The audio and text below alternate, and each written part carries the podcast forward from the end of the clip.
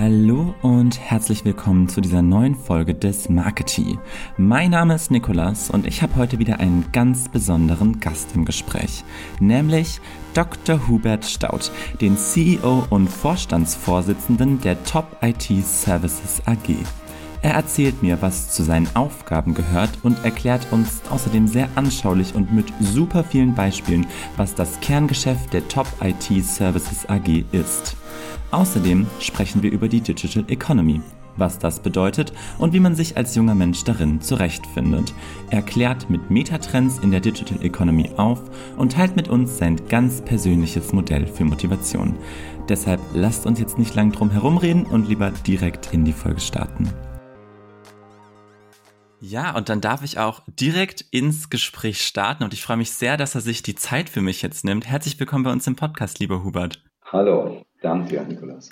Ich habe dich im Intro ja schon ganz kurz ein bisschen vorgestellt, aber kannst du dich vielleicht noch mal so in eigenen Worten vorstellen? Wer bist du? Was machst du so den lieben langen Tag? Ja, erzähl einfach gerne mal.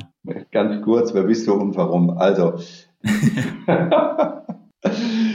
ja, ich komme aus Dortmund, da bin ich auch gerade. Ich habe hier nach dem Abitur mal eine Banklehre gemacht bei der lokalen Sparkasse, habe dann danach BWL studiert. Bis nach Mannheim habe ich es nicht geschafft, aber in Münster habe ich einen Bachelor gemacht, das hieß aber damals noch Vordiplom. Und da habe ich ein MBA gemacht in Los Angeles und habe dann promoviert in Kopenhagen und Stanford. Ja, dann war ich einen kurzen Ausflug in der Unternehmensberatung, eine amerikanische Artikani hieß die. Und dann war ich in der internen Unternehmensberatung. Die Eltern unter uns erinnern sich, okay, ich bin der einzige Ältere hier, aber es gab mal eine Warenhauskette Karstadt, die gibt's gerade so eben noch, die hatten eine interne Unternehmensberatung, die war damals schon unprofitabel. Und dann bin ich in die IT eingestiegen, weil ich ähm, das Arbeiten in Wachstumsunternehmen interessanter fand. Ich hatte während meiner Zeit in Stanford viel mit Cisco zu tun und äh, Intel. Ja, und so bin ich dann in die IT gerutscht, ohne jetzt viel mit IT zu tun zu haben. Bin dann bei einem Unternehmen in Dortmund äh, eingestiegen. Es hatte damals gut 300 Mitarbeiter. Und da habe ich erst als ja, so typisch BWL-mäßig als Unternehmensberater angefangen. Und ähm, dann kam der E-Commerce-Boom. Nikolas, was bist du für ein Jahrgang? Ich bin 1999 geboren. Genau da war das nämlich. Neun. Ah, guck mal. genau. Also pünktlich zu deiner Ankunft. Dann gab es dann sowas wie Amazon, das war ganz neu in Deutschland. Und dann plötzlich mussten alle Unternehmen Webseiten haben. Äh, dann gab es sowas wie Content-Management-Systeme und das musste man ja erklären, da musste man es aber eben auch verkaufen und dann eine Organisation aufbauen. Das habe ich mit vier Kollegen zusammen gemacht, die aus der Technik kamen. Also die konnten in dem Fall Java programmieren. Das war damals der heiße Kram, der heiße Scheiß sozusagen. Und da haben wir dann eine Abteilung gegründet, ohne dass wir jetzt ganz genau wussten, was das ist. Und äh, haben schnell Kunden gefunden. Ich hatte das Glück, dass die vier technischen Kollegen weit überdurchschnittlich begabt waren, das muss man sagen. Und dann haben wir aus diesem Bereich innerhalb von drei Jahren, drei, vier Jahren einen sehr schnell wachsenden Bereich gebaut mit über 100 Mitarbeitern. Das war auch sehr schnell super profitabel. Das war interessant. Das habe ich ein paar Jahre gemacht. Und weil ich ein paar Jahre in Dänemark gewohnt hatte, ist mir dann die Tochtergesellschaft von Materna in Dänemark, ja, was heißt in den Schoß gefallen. Die war schwer äh, unprofitabel zu dem Zeitpunkt. Das musste jemand äh, sanieren. Dann habe ich das erst ein bisschen nebenbei gemacht Mhm. Und dann habe ich zwei Firmen dazugekauft, eine in Schweden, eine in Finnland, die das Gleiche machten. Die machten nicht E-Commerce, wie wir das damals dachten, sondern IT-Service Management. Da geht es um andere IT-Produkte. Ja, und dann haben wir eben aus diesen drei Einheiten äh, versucht, eine Einheit zu machen. Das hat ganz gut geklappt, ist auch gut gewachsen in den Jahren. Und jetzt bin ich aber seit elf, zwölf Jahren schon hier bei der Top IT. Und wir vermitteln IT-Personal. Das heißt, wir helfen mittelgroßen und sehr großen Unternehmen dabei, IT-Projekte umzusetzen. Üblicherweise fehlen da Experten. Manchmal gibt es Aufgaben, die man nicht machen will. Meistens gibt es Aufgaben, die man nicht machen kann. So, und dafür gibt es Leute, entweder fest oder permanent. Und wir sind quasi dann der Link zwischen denjenigen, die es können und denjenigen, die es brauchen. Mhm. Vielleicht dazu, du bist ja jetzt da als CEO und Geschäftsführer bei euch tätig. Du hast ja eine unglaublich große Verantwortung, würde ich jetzt mal sagen, für die komplette Firma. Was würdest du als deine oder eine der größten Herausforderungen in deiner Tätigkeit ja sehen? Wir haben ja nur 45 Minuten. Ja. Kannst du es auf eine beschränken? Nein, das kann man nicht auf eine beschränken. Und das ist, das ist aber auch das Spannende. Also der Job ist natürlich sehr abwechslungsreich. Mhm. Im Kern geht es aber immer darum, jetzt in meinem Job andere erfolgreich zu machen. Okay. So, das ist jetzt so auf ganz High Level. Und da geht es natürlich darum, wir sind ja ein Wachstumsunternehmen. Als ich das Unternehmen hier gekauft habe für die Firmengruppe, zu der wir gehören, hatten wir gut 30 Millionen Umsatz. Dieses Jahr machen wir 110, 120, so die Größen. Oh, wow. Das hat aber auch viele Jahre gedauert. Also wir sind fast jedes Jahr gewachsen, aber auch zweimal nicht. Und da muss man sich natürlich auch überlegen, wie geht das? Also deswegen, auf eine Herausforderung kann man es nicht wirklich runterbrechen. Man braucht schon ein Bild davon, wo man hin möchte mit einem Unternehmen. Das braucht man schon. Und dann muss man das aber auch anderen verkaufen. Im Prinzip ist man ständig im Verkaufsmodus und dann meine ich gar nicht die Dienstleistung nach außen, ja, sondern äh, man muss sich selber auch als Führungskraft ständig verkaufen, weil niemand hier bei der Jobpartie muss für mich arbeiten. Wir haben nur tolle Leute, die können morgen woanders arbeiten, übermorgen noch woanders. So, das heißt, man muss sich bemühen, die Leute mitzunehmen, mhm. die auch ein bisschen zu fixen und zu sagen, Mensch, das geht ja wahrscheinlich noch ein bisschen besser. Und ja, da muss man sehen, dass man mit dem, mit dem Markt mindestens mitwächst, aber besser ist natürlich, dass man schneller wächst als die anderen, die das Ähnliche tun. Mhm. Und das in meiner Rolle kann ich das ja nicht alleine machen. Dafür ist das Unternehmen jetzt zu groß. Und deswegen sage ich, mein Erfolg ist im Wesentlichen der der anderen. Mhm. Und das ist dann schon eine Kombination. Man muss einen Plan im Kopf haben. Also wir kommen gerade aus einem Führungskräfteseminar ich habe dir extra ein Foto mitgebracht. Hier, so sieht das dann aus. Oh, wow. Dann sind da, weiß nicht, zwischen 15 und 30 Leute dabei. Junge Führungskräfte, erfahrene Führungskräfte. Und da haben wir genau über so etwas gesprochen. Und dann haben wir uns überlegt, was muss man als Führungskraft eigentlich tun, unabhängig vom Verantwortungsumfang. Mhm. Aber am Ende, es gibt ja hier den, wie heißt der österreichische BWL-Papst, der alles besser weiß? Malik, genau. So, der ist von Peter Drucker abgeschrieben. Aber alle gut gemacht. Und der hat irgendwann mal gesagt, im Management geht es am Ende nur darum, Ergebnisse zu produzieren. Mhm. Aber du kannst Ergebnisse nicht managen. Du kannst ja nur den Weg dahin managen. So, und jetzt in diesem Führungskräfteseminar haben wir uns eben genau damit auseinandergesetzt und dann gesagt, okay, welche Schritte brauche ich denn? Und es geht immer damit los, du musst ein Ziel haben. Mhm. In unserem Fall, wir wollen mindestens 15 Prozent jedes Jahr wachsen. Wenn es 20 ist, ist es gut. Und wenn es weniger als 15 ist, ist das nicht so gut. Mhm. Und du musst auch einen Plan haben, wie du da hinkommst. Und den Plan musst du runterbrechen auf verschiedene Verantwortungsträger. Also hier, uns hat ja jetzt mein Kollege Khaled zusammengebracht, weil ich gerne Hochschulmarketing machen wollte. Und der Plan, egal wie toll der ist, wenn du keinen hast, der es tut, dann nützt der tolle Plan überhaupt nichts. Also bei Matern habe ich diesen Begriff gelernt, Wehrmachtsproblem. Das hat aber nichts mit der Armee aus dem Zweiten Weltkrieg zu tun, sondern du hast ein Problem, wenn du nicht weißt, wer es macht. Also Wehrmachtsproblem. so, und dann musst du, wenn du die Leute hast, so wie jetzt äh, unseren Kollegen Khaled, der hat zwar was mitgebracht, aber so richtig konnte er den Job auch nicht, als er angefangen hat. Und das wird jetzt jedes Quartal ein bisschen besser. So. Ah, okay. ja, und dann musst du dir eben auch überlegen, okay, was haben wir jetzt in Q2 geschafft? Das ist aber kalter Kaffee, weil Q3 äh, läuft schon und Q4 steht vor der Tür. Dann musst du eben sagen, okay, wie, wie geht's jetzt weiter? So, und so ist dann die Kaskade. Dann hast du also die richtigen Leute, dann musst du die ausbilden. Und irgendwann äh, müssen wir jetzt, nehmen wir mal das Beispiel vom Hochschulmarketing. Im Moment macht der Karl das alleine wenn wir jetzt weiter wachsen, dem ist also auch nicht langweilig den ganzen Tag. Vielleicht hat er dann auch mal ein, zwei Mitarbeiter und dann muss er nicht nur seinen Job machen, sondern andere mitnehmen. Also das, was ich gerade tue. Mhm. Und du weißt, wie es ist, Nikolas, wenn du Dinge tust, die du noch nicht gemacht hast, kannst du sie nicht. So. Und nur wenn du es regelmäßig machst, kannst du besser werden. So. Und das ist im Prinzip das Spiel, ja. Mhm. Und dann setzt du um und dann musst du halt gucken, was klappt, was klappt nicht. Und die Sachen, die nicht gut klappen, musst du mir überlegen, okay, muss ich mehr tun? Muss ich was anderes tun? Muss es vielleicht ein anderer tun? Mhm. Das ist mein, okay. das ist mein tägliches To-Do. Du hast jetzt auch gerade schon gesagt, das hängt ja dann auch noch an ganz, ganz vielen anderen Mitarbeitern, für die du ja dann verantwortlich bist. Äh, um jetzt nochmal einen ganz kurzen Stick, St Schritt zurückzugehen, um so ein bisschen euer Kerngeschäft zu verstehen. Hast du mal ein konkretes Beispiel für so ein klassisches Projekt, was ihr mit euren Kunden umsetzt ähm, und sie in der, ich habe es auf eurer Webseite gelesen, in der digitalen Transformation ja vor allem auch unterstützt? Ja, genau. Also wir haben etwa 297 Kunden mhm. und die verteilen sich auf sieben oder acht Branchen. Die größten sind Banken, Versicherungen, der öffentliche Sektor, aber auch Handelsunternehmen, Automobilhersteller etc. etc. Und die haben alle im Prinzip drei Themen. Mhm. Das kann man sich überhaupt gut merken. Das ist ja jetzt ein Podcast für BWLer und wir BWLer müssen ja Dinge vereinfachen, weil sonst hätten wir Elektrotechnik studiert. So, und es ist, ist immer drei. So, und unsere Kunden haben drei Themen.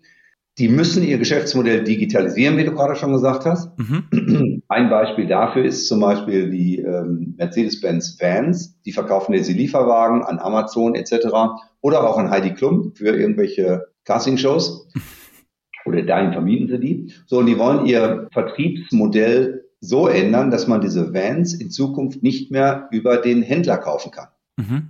Das wird nur noch digital gehen. So, das heißt, die bauen die ganze Company um, die ganzen Händler Könnt ihr mir vorstellen, sind nicht so begeistert, aber der Hersteller schon, weil er jetzt hier am Ende endlich mal weiß, wer den Van überhaupt kauft. Mhm. Und dann kannst du demnächst den Van über die App kaufen, mieten, teilen, leasen, was auch immer. Also ist die erste Herausforderung mit einem Beispiel jetzt von Mercedes. Die zweite Herausforderung ist, unsere Kunden müssen ihre IT modernisieren. So, es hört sich jetzt ganz allgemein und unkonkret an, aber du bist doch in Mannheim. Ja. Und in, äh, in der Nähe von Mannheim sitzt die Firma Bauhaus. Die kennen wir ja alle. Sehe gerade, du sitzt auch zu Hause, ziehst demnächst um, was du mir erzählt. Das heißt, dann geht's um Möbelpacken, dann brauchst du wahrscheinlich irgendeinen Schrauber.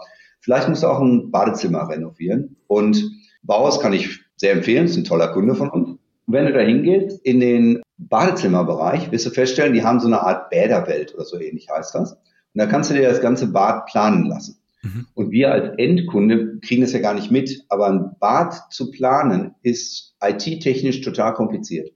Weil es sind verschiedene Warengruppen. Dann äh, Baus bietet tatsächlich an, also das ist der Werbeblock hier, äh, dass sie das auch für dich machen. Ich glaube, ich muss dazu ganz kurz sagen, not sponsored. Not sponsored, haha, ganz genau, richtig. So, und du brauchst also ein IT-System, um dem Niklas jetzt oder dem Khaled dabei zu helfen, ihr Badezimmer zu modernisieren. Und das gibt es aber IT-mäßig nicht von der Stange. Mhm. Und die sind großer SAP-Kunde und haben dann ihre Lösung auf SAP R3 heißt das System, es gab es ganz, ganz lange, aufgebaut. Jetzt sagt die SAP, wir modernisieren, wir machen jetzt alles auf dem nächsten System, das heißt S4. So. Mhm. Und wenn du jetzt diese Lösung in der Baumarkt weiter anbieten willst, dann musst du deine IT organisieren. Geht nicht anders. Oder du stellst den Service ein, aber dann bist du auch nicht besser als Obi oder Tom. So, das heißt, sie müssen was tun und dafür haben sie natürlich nicht die Leute vor Ort. Ja. So, und da helfen wir. Last but not least ist die dritte Herausforderung. Also erste war Digitalisierung, zweite ist Modernisierung der IT oder Transformation. Auch ein schönes Modebegriff, aber im Prinzip IT-modernal. Und die dritte, die dritte Herausforderung ist, den ganzen IT-Bereich personell zu modernisieren. So, guck mal, du sitzt jetzt zu Hause, viele Leute sitzen zu Hause, hm, da musst du anders führen, das musst du lernen. Dafür brauchst du die Infrastruktur. Viele IT-Bereiche, also jetzt ganz extrem bei den Versicherungen, sind total überaltert. Und äh, wenn du eine IT-Organisation hast, wo der durchschnittliche Mitarbeiter, so wie bei großen Versicherungen, 48 ist, mhm. das ist nicht gut. Das ist nicht gut. So, und das heißt, du brauchst eine IT-Strategie, wo du junge Leute teilweise für alte Technologien begeisterst, was nicht ganz einfach ist. Und die Leute bleiben ja nicht mehr 20, 30 Jahre beim Arbeitgeber. Also ich habe jetzt in meinem Berufsleben zwar mehrere Stationen aufgeführt, aber im Prinzip bin ich beim zweiten Arbeitgeber. So. Mhm. Und das ist ja, ich finde das super, aber typisch ist das nicht. So. Und wenn du dann als IT-Verantwortlicher dir überlegst, okay, wie baue ich denn hier meinen Laden? Wenn ich jedes Jahr meinetwegen fünf oder zehn Prozent wachsen muss, dann reicht es nicht, fünf Prozent einzustellen. Das nennt sich dann wirklich Demografie in der IT-Organisation, weil Leute natürlich auch in Rente gehen. Mhm. So, das sind die drei Themen, äh, wo wir helfen. Also wir helfen, Digitalisierer zu finden. Das sind Leute, die zwar Software entwickeln, die aber auch verstehen, was so ein Mercedes-Benz Vertriebsmanager tut. Mhm. Dann ganz viel SAP-Themen oder andere Modernisierungsthemen und last but not least auch im Recruiting. Also wir helfen Organisationen dabei, entweder die Personen zu finden oder aber auch den Prozess des Recruitings zu professionalisieren. Mhm. Auch nicht einfach. Ja, jetzt hast du gesagt, ihr seid in ganz unterschiedlichen Branchen zuständig. Mhm. Also ich habe, glaube ich, auf eurer Webseite sogar ganze acht verschiedene Branchen ja, genau. gesehen. Mhm. Da gibt's ja. ja dann vielleicht auch so ein bisschen so unterschiedliche Marktbedingungen, unterschiedliche Marktstrategien. Vielleicht aber, bevor wir darauf zu sprechen kommen, erstmal die Frage, wie kommen denn diese unterschiedlichen Branchen überhaupt zustande? Tja, das hat der liebe Gott so gewollt. Habt ihr Need einfach gesehen? Der hat die einfach gesät, ganz genau. So, jetzt bin ich kein überaus gläubiger Mensch, aber eben, wir leben in einer arbeitsteiligen Welt und da kommen die Branchen her. So, nicht jede Branche ist natürlich gleich IT-affin mhm. vom Grundsatz her. Aber heute ist es so, dass es ja keine Branche mehr ohne wirklich starke IT gibt. Also das ist jetzt sogar in der Baubranche angekommen. Aber wenn ich mal durch unsere großen äh, Branchen gehe, Banken und Versicherungen äh, sind ja so, dass jeder dritte, manchmal jeder zweite Mitarbeiter ein IT-Mitarbeiter ist. Was haben die denn außer Kundenbetreuung und IT? Gar nicht. Mhm.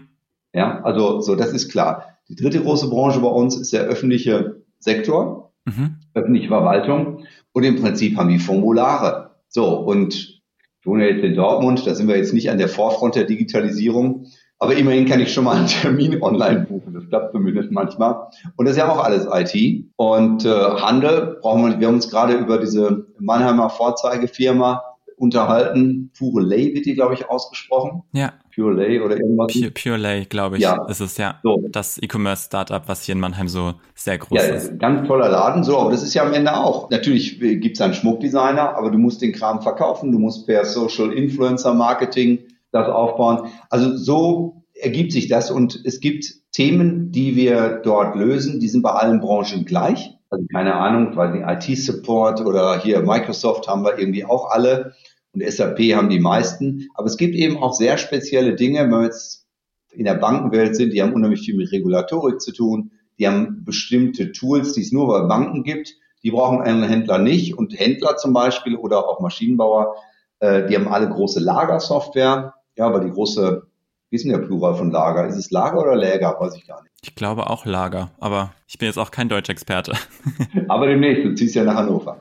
Ja, und so, so ergibt sich das mit den verschiedenen Branchen. Und äh, was wir jetzt machen ist, dass, äh, wir machen es seit zwei Jahren, dass wir versuchen, mehr und mehr in diese Branchen reinzugehen und dann auch speziell Kollegen zu haben, die sich nur in einer Branche bewegen weil dann wird man natürlich Experte. Und das machen wir jetzt im Public Sector, im Bankenbereich, im Versicherungsbereich besonders auch jetzt zunehmend im Handel, weil die Herausforderung, die Bauhaus hat, die hat äh, Mediamarkt Saturn ganz genauso. Und wenn wir dann jemanden an Otto vermitteln, dann ist das auch nicht anders. Mhm. Würdest du dann sagen, dass es auch über diese Branchen hinweg, ich sage jetzt mal, gemeinsame Trends gibt in zum Beispiel den IT-Lösungen, die oder in den auch in den Fachkräften, die sie eben brauchen? Ja, klar, die, die gibt's äh, ohne Ende, äh, sowohl technisch als auch methodisch.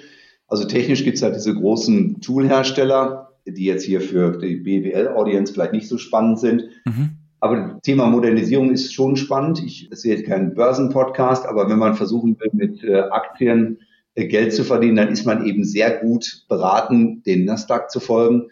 Und von den Top 50 Firmen sind ja 25 Enterprise Software Firmen. Sowas wie Salesforce oder so ist da drin. Ja. Und das beschäftigt alle. Und diese Firmen sind ja auch alle nach den Branchen organisiert. Also das sind die einen, das sind sozusagen die technologischen Trends.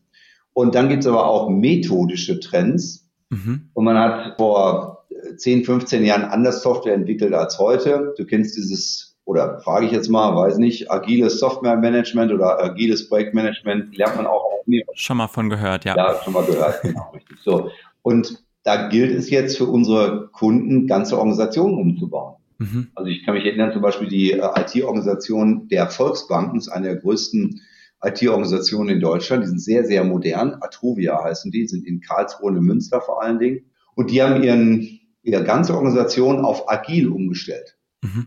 Und das ist äh, nicht ganz, das ist ein Megatrend. Und jetzt kam ja letzte Woche die, die Biografie von Elon Musk raus. Übrigens, wer es noch nicht gehört hat, müsst ihr euch anhören. Ist wirklich spannend. Und was macht der? Der legt die Ingenieure, also jetzt bei Tesla, der legt das Engineering und die Produktion zusammen. Mhm. Das ist agil. So, damit die Ingenieure sehen, was am Band nicht funktioniert, damit sie es besser machen können. Die sind wirklich in der gleichen Halle. Und das versucht man in der IT auch. Das ist einer der Megatrends. Okay. Jetzt wollen wir ja generell über dieses große Buzzword, sage ich jetzt mal, Digital Economy sprechen. Und ich könnte mir vorstellen, dass der ein oder andere Hörer oder Hörerin da draußen vielleicht jetzt noch gar nicht so einen richtigen Bezug dazu hat. Deswegen vielleicht mal in deinen Worten, wie würdest du den Begriff Digital Economy, wenn du ihn, ich sage jetzt mal, definieren müsstest, definieren? Also 1996. Mhm.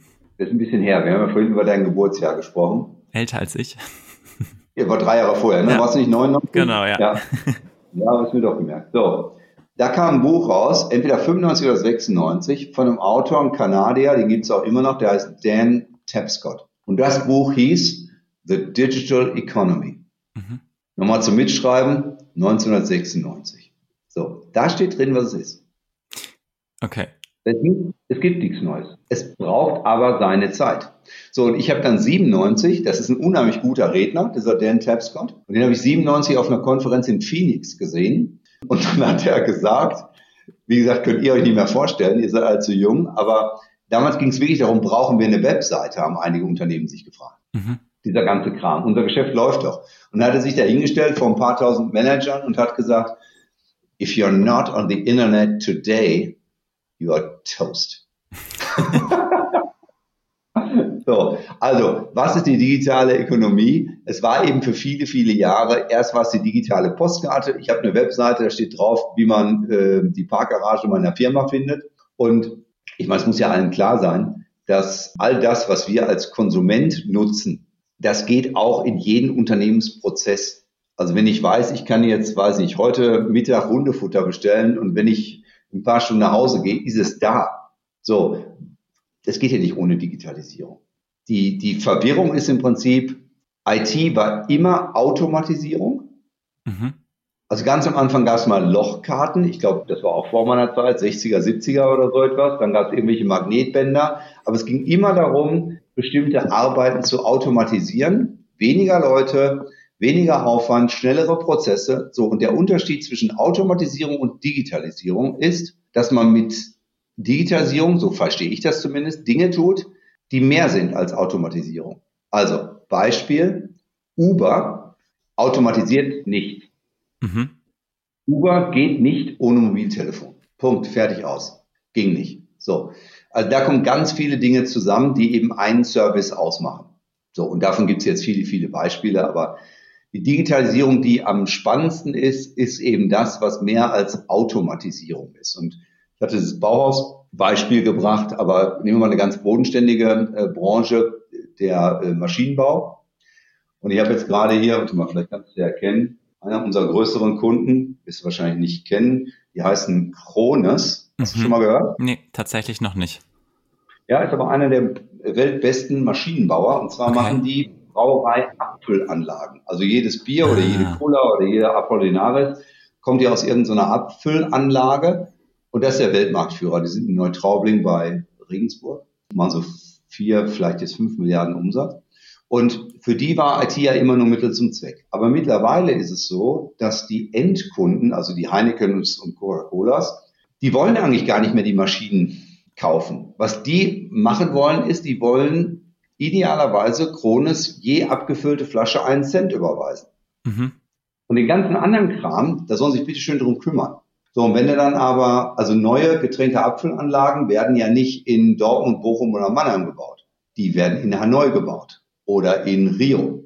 Ja. So. Und dann sitzen die armen Kerle da in der Oberpfalz und kriegen jetzt einen Auftrag für eine neue Brauerei in, sagen wir mal, Sao Paulo. Und dann muss die nicht nur gebaut werden, dann muss die auch noch betrieben werden. Und dafür braucht man digitale Tools, dass sie eben aus Bayern, Entschuldigung, Nordpfalz, äh, Oberpfalz, ah, jetzt habe ich es falsch gemacht. Wenn das einer hört von Kronen, ja, das wird teuer. Also, das ist Digitalisierung. Die können eben eine Fabrik steuern über die Weltkugel hinweg und das ist eben nicht Theorie. Ja. Das ist gelebte Praxis, aber das ist beliebig kompliziert, weil es ist ja Maschinenbauer, die eben früher mit, ich sag mal, Stahl verbiegen, Geld verdient haben, dann 20 Jahre lang mit Ersatzteil und Service und heute wollen sie Geld verdienen mit Software. Mhm. Okay. Das ist wirklich ganz neu. Okay, das heißt, es ist ein Umfeld, was sich ja sowieso dann sehr, sehr schnell auch weiterentwickelt. Und du hast ja auch jetzt gerade schon so ein bisschen was über diesen, diese Megatrends generell, über die acht Branchen erklärt. Wie würdest du, ich sage jetzt mal, die Rolle von jungen Talenten bei der Gestaltung dieser ganzen Entwicklung irgendwie einschätzen? Es war noch nie spannender als jetzt. Mhm. Es war noch nie spannender als jetzt. Weil ihr habt natürlich einige Dinge im Rücken, also Rückenwind sozusagen, die sind schon, also jetzt in meiner begrenzten Erfahrung, ziemlich einzigartig. Erstmal gibt es viel zu wenig Leute. So geht's schon mal los. Das ist euer allergrößter Vorteil. Es gibt viel mehr Arbeit als Leute. Und dann der größte Engpass sind Menschen, die eine Begeisterung für irgendetwas haben. Jetzt machst du diesen Podcast zum Beispiel, begeisterst dich für Medien und BWL-Stories. Ja. So, das ist ja irgendeine Passion, die dahinter steckt. Heute hast du mich, aber sonst hast du vielleicht ein paar interessante Leute da. Kommst du auch ein bisschen weiter? Wie kommst du denn dazu, dass das, was du hier nicht erzählst, nicht interessant ist? Nein, aber ich weiß, weißt du, du begeisterst dich jetzt für etwas. So, und man kann sich aus meiner Sicht für alles Mögliche begeistern, aber das ist die größte Chance. Ja. So, weißt du, du kannst jetzt sagen, pass mal auf, ich programmiere, wenn du jetzt ITler wärst, ich programmiere dies oder das. Oder aber du kannst dir sagen, nehme ich mal ein Beispiel von Mercedes-Benz, ich baue einen 100 Jahre alten Konzern mit um mit meiner Lösung. Mhm. Weißt du, es ist faktisch das Gleiche, aber was du da machen kannst, ist eben spannend. Und jetzt muss man sich überlegen, was will ich denn mit meinem Berufsleben? Mhm. So, wo, wo, wofür gehe ich arbeiten? So, und klar, wir müssen alle unsere Rechnungen bezahlen und wollen eine Karriere machen und ich weiß nicht, was wir alles wollen, aber das, was am schwierigsten zu realisieren ist, ist eine Kombination von Jetzt hier kommt meine eigene kleine Theorie. Pass auf, das ist meine Motivationstheorie in a nutshell. Wollen wir mal gucken, ob die funktioniert. Ich glaube, drei Dinge funktionieren langfristig als Motivation in der Kombination am besten. Das erste ist, du brauchst eine Aufgabe, in der du einen Sinn siehst. Mhm. So, und wenn du in einer Aufgabe einen Sinn siehst, heißt nicht, dass ich den da sehe. Aber für jeden von euch, für jeden ZuhörerInnen, findet was, was ihr sinnvoll findet. So, es gibt Leute, die sich für soziale Themen interessieren, für technische Themen, für Handelsthemen. Hier, wir hatten vorhin diese Schmuckfirma, was auch immer. Sinnvoll. So. Und da gibt es Aufgaben ohne Ende. So, Garlet macht jetzt Hochschulmarketing und bringt durch sein Handwerk diese Firma maximal nach vorne. Das ist mega sinnvoll. Die zweite, der zweite Punkt ist, jede Aufgabe, auch meine, hat Grenzen dessen, was man selber verantwortet. Also ich kann ja auch nicht alles entscheiden, das ist nicht meine Firma. Ich bin hier quasi nur angestellt, aber innerhalb dessen, was ich verantworten kann, habe ich Freiheit. Mhm. Ich habe auch Verantwortung. Also Verantwortung und Freiheit geht Hand in Hand. Also wenn ich hier den, den Laden nicht nach vorne bringe, dann macht es vielleicht jemand anders. Aber der zweite Punkt ist Freiheit und Verantwortung, nenne ich das. Und der dritte Aspekt ist Lernen.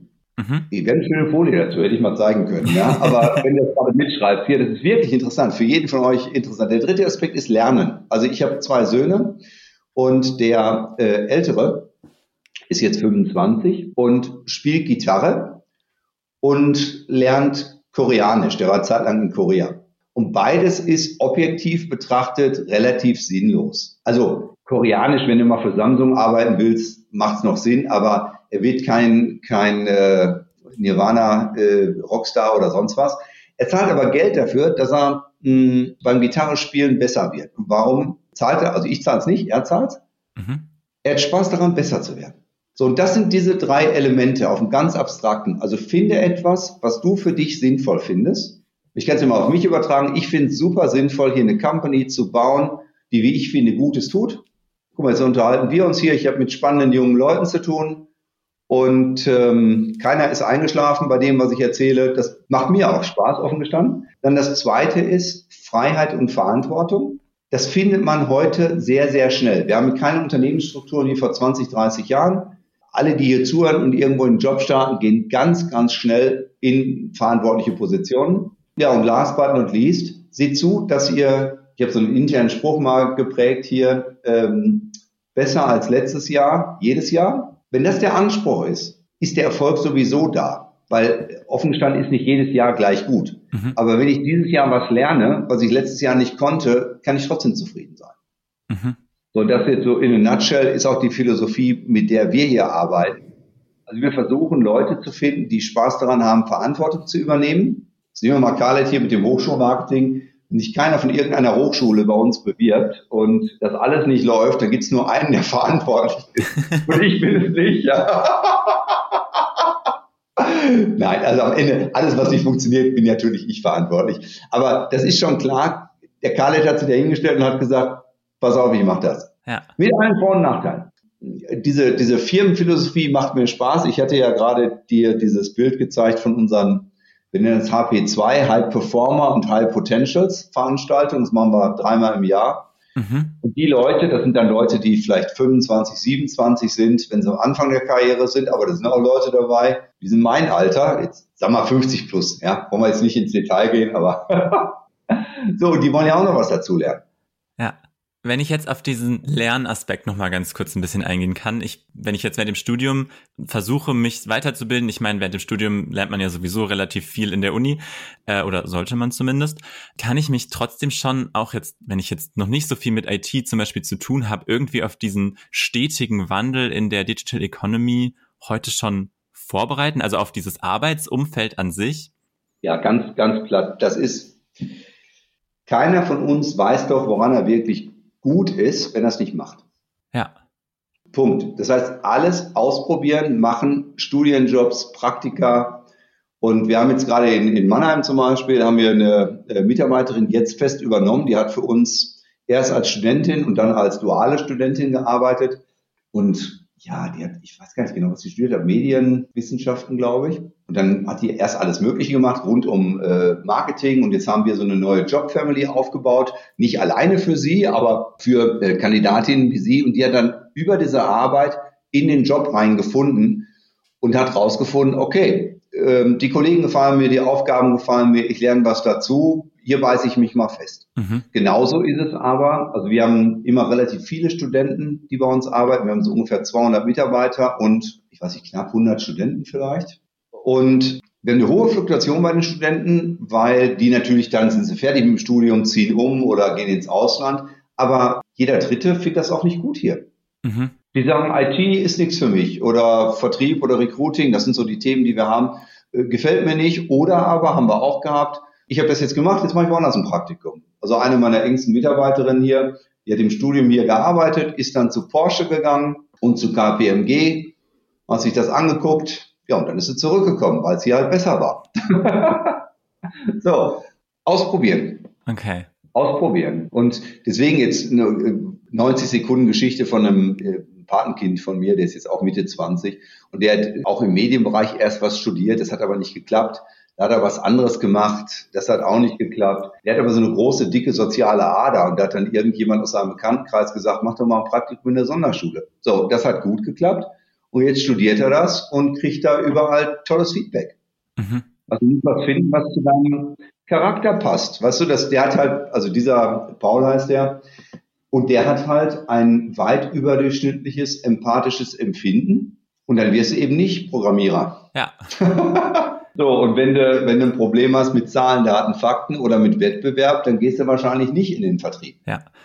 ja. Mein Rat ist einfach machen, ausprobieren und keine Angst vor irgendwas haben. Also ich hatte ja gerade erzählt, mein älterer Sohn, der da ein bisschen ähm, rumprobiert, der bewirbt sich gerade, der ist gerade mit dem Bachelor fertig, bewirbt sich gerade bei Unis in Im- und Ausland und manchmal denkt er sich, ich habe doch gar nicht so tolle Noten. Also das sind die Gene, ne, ist klar. Aber wenn er dann in die Gespräche kommt, klappt das doch ganz gut und man muss es ausprobieren. Also durch Ausprobieren praktisch den Sinn und finden, für den man sozusagen brennt ja. und dann in diesem Sinn lernen, durch das Ausprobieren weiterhin, wenn ich dich jetzt mal da so ein bisschen mit deiner eigenen Theorie verbinden darf. Richtig, ganz, ganz genau. Ich meine, wir haben ja nicht Zahnmedizin studiert. Wenn du Zahnmedizin machst, dann stellst du dir die Designsfrage. Mhm. Dann ist schon relativ klar, dass du dann Zähne reparierst hinterher. So, wenn du BWL studierst, da ist nichts klar. Ja. Es sei denn, du bist Wirtschaftsprüfer, ja. Also dann, das ist ja noch der handwerklichste Beruf, der mir einfällt. Aber ansonsten kann das ja in alle möglichen Richtungen gehen. Und im Übrigen gilt das für viele Ingenieursberufe auch. Also die wenigsten Leute, die Engineering machen, äh, konstruieren ihr Leben. Also ausprobieren, verschiedene Branchen, verschiedene Jobs, auch gerne erstmal im Ausland und sonst etwas. Ausprobieren ist das Wichtigste. Mhm. Okay, dann die Zeit vergeht gerade so wie im Flug, deswegen komme ich tatsächlich auch schon zu meiner Abschlussfrage. Hast du eine, ich sage jetzt mal Key Message, wenn du jetzt auch unser Gespräch so ein bisschen zusammenfassen würdest, an junge Talente, die eine Karriere in der Digital Economy irgendwie spannend finden und die sich vielleicht auch bei euch bewerben möchten. Hast du da eine Key Message, die du nochmal so gerne mit auf den Weg zum Abschluss geben wollen würdest? Die allerbeste Idee ist natürlich, sich bei uns zu bewerben. Ja, Link dazu in unserer Beschreibung. und selbst wenn wir nicht das richtige Unternehmen sind, wir haben auch einen Baukasten, wie man sich vernünftig bewirbt. Mhm. Und immer dran denken, egal was ihr macht, ihr werdet euer Leben lang verkaufen. Man verkauft sich im Job, man verkauft sich offen gestanden auch oder seine Ideen in der Beziehung. Hoffentlich verkaufen sich nicht selber in der Beziehung, aber auf jeden Fall geht es immer darum, andere zu überzeugen, andere mitzunehmen. Und dieser ähm, Bewerbungsprozess ist ein erster Schritt dahin und vor allen Dingen ist Mut. Mut ist das Wichtigste. Ich habe die Tage, also wir haben ja sehr viele Frauen hier im Unternehmen, also gefühlt drei Viertel. Und ich habe die Tage in so einer, so einer Frauenmanager-Gruppe gesessen und habe die gefragt, was, also Männer, jetzt sind wir hier äh, drei, drei Jungs, Männer überschätzen sich ja und Frauen sind häufig zu überkritisch. Mhm. So, und deren Feedback war, und ich weiß gar nicht, ob das so frauentypisch ist, ist, du brauchst immer jemanden, der dir Zuspruch gibt, der sagt, Mensch, ich erkenne was in dir. Nikolas, das hast du toll gemacht, mach da mal weiter. Und die Eltern zählen nicht. Die Eltern zählen nicht, es zählen nur Fremde sozusagen. So, und begebt euch in diese Situation, wo andere euch sagen, wie toll ihr seid. Und dann kommt ihr weiter. Vielen Dank. Also das ist nochmal ein, glaube ich, wichtiges Learning zum Abschluss dieser Folge. Vielen Dank, dass du dir die Zeit für mich genommen hast. Ich fand es unglaublich spannend und ich kann gerade gar nicht fassen, dass diese 40 Minuten schon rum sind. Vielen Dank für deine Zeit, kann ich nur noch abschließend sagen. Alright, danke dir. Tschüss. Ciao. Das war mein Gespräch mit Hubert und ich habe es im Gespräch schon gesagt und ich sage es gefühlt auch immer bei unseren Podcast-Interviews. Die Zeit ist wirklich wie im Flug vergangen und ich hoffe natürlich, dass es dir da draußen nicht anders ging und dass du das ein oder andere Key-Learning aus der Folge mitnehmen konntest.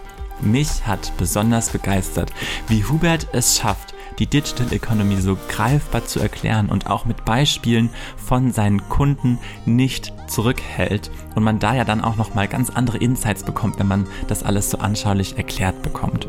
Wenn du dir jetzt vorstellen kannst, bei der Top IT Services einzusteigen und dich generell dem Thema der Digital Economy noch weiter zu nähern, dann schau doch gerne mal in unserer Beschreibung. Dort findest du einen Link zur Webseite und auch zu aktuellen Stellenausschreibungen. Und ansonsten findest du dort außerdem noch einen Link zum LinkedIn-Profil von Hubert, wenn du generell mehr zu ihm wissen möchtest. Schau da auch gerne vorbei. Ja, und ansonsten bleibt mir nur noch zu sagen, dass du dir gerne alle weiteren Folgen des Marketing anhören kannst. Wir probieren gerade so ein bisschen neuere Konzepte aus. Ähm, und ja, hör dich da gerne durch. Ähm, und dann freue ich mich, wenn du das nächste Mal wieder einschaltest. Bis dahin.